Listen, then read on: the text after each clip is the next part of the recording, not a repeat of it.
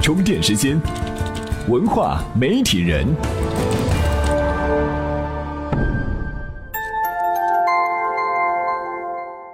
媒体与内容探究世界运行的新规律，欢迎您收听文化媒体人频道。说起国产动画呢，你会想到哪几部呢？目前的中国动画主角似乎都是几头熊和几只羊。中国的青少年或者是动漫爱好者看的更多的都是美国迪士尼、梦工厂的动画，以及或许比美国动画还要有影响力的日本动画。日本动画呢，无论是在商业上还是在艺术上都相当成功，不仅能够打破美国动画对国际动画最高奖项的垄断，还多次入围了国际 A 级电影节，而最重要的是，在日本动画传播到全世界的时候，它的文化对于各地也产生了重要影响。比如美国的《超能陆战队》就融入到很多美国元素和日本元素，比如中国的《魁拔》系列和《秦时明月》系列，都是在不同程度上受到日本动画的影响。日本动画这么成功，相比之下，中国的动画到底差在哪里？今天我们就来聊一聊这个话题。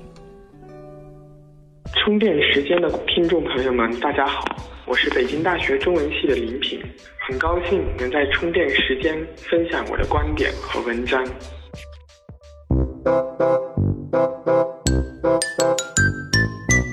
靠着熊和羊，中国动画怎么能胜过岛国呢？日本的很多动画都展现了浓厚的日本文化特色，比如今年入围奥斯卡最佳动画长片提名《超能陆战队》，最大的竞争对手《辉夜姬物语》就是改编了日本最古老的民间故事《竹取物语》。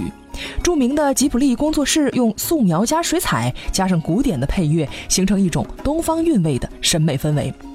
还有大家就算没有看过，也绝对听过的《千与千寻》，也是吉卜力工作室制作的动画。翻译过来完整的标题应该是《千与千寻的神隐》，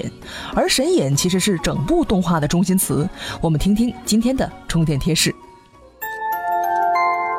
充电贴士：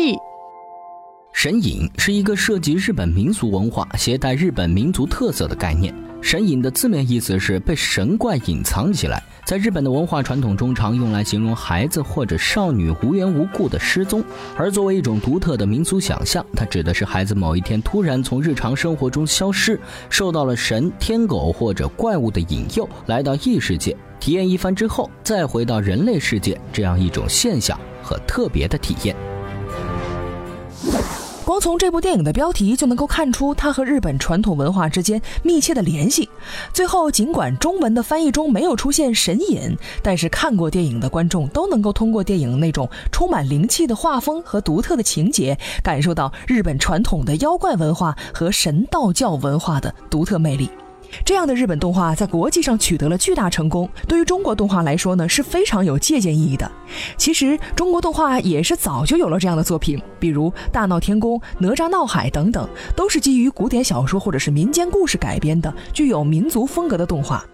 但是日本动画的成功就在于它显示了民族风格实践的多种可能和多样化道路。简单来说，就是日本动画不仅对古典文本进行改编和再创造，还可以对现代史题材甚至是科幻题材进行处理。比如《千年女优》和《攻壳机动队》，一个是处理民族国家现代史题材，另一个是处理对未来的想象、焦虑和恐惧。这些都是一种民族风格的实践，是对中国动画来说可以学习的经验。说到改编作品，我们看到日本动画的时候呢，可能会注意到片头字幕里的第一个内容就是原作或者是原案。如果动画的设定呢是原创的，片头字幕就会出现原案；如果是改编过来的，就会标明是原作。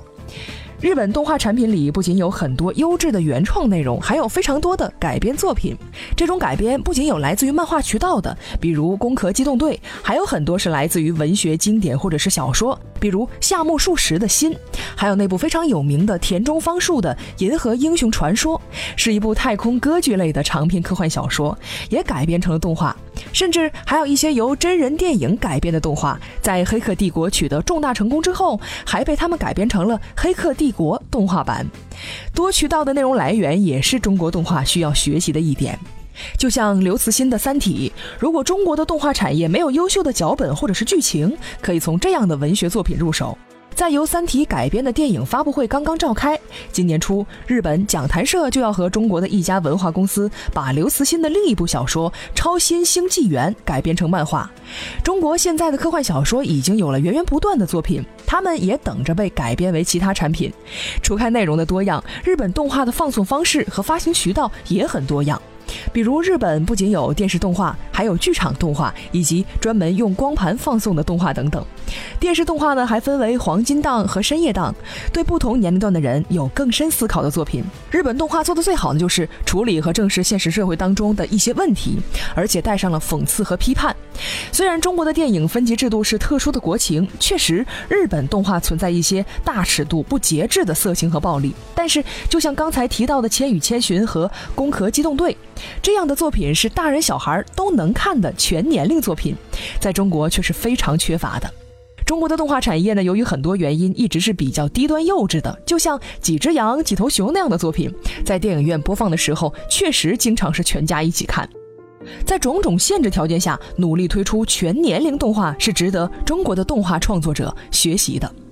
最后，在改编的过程当中，由于动画和小说是不一样的，一个是文学，一个是视觉和听觉，这就牵扯到想象力的问题。中国动画在导演这个层面来说，人才还是比较缺乏的。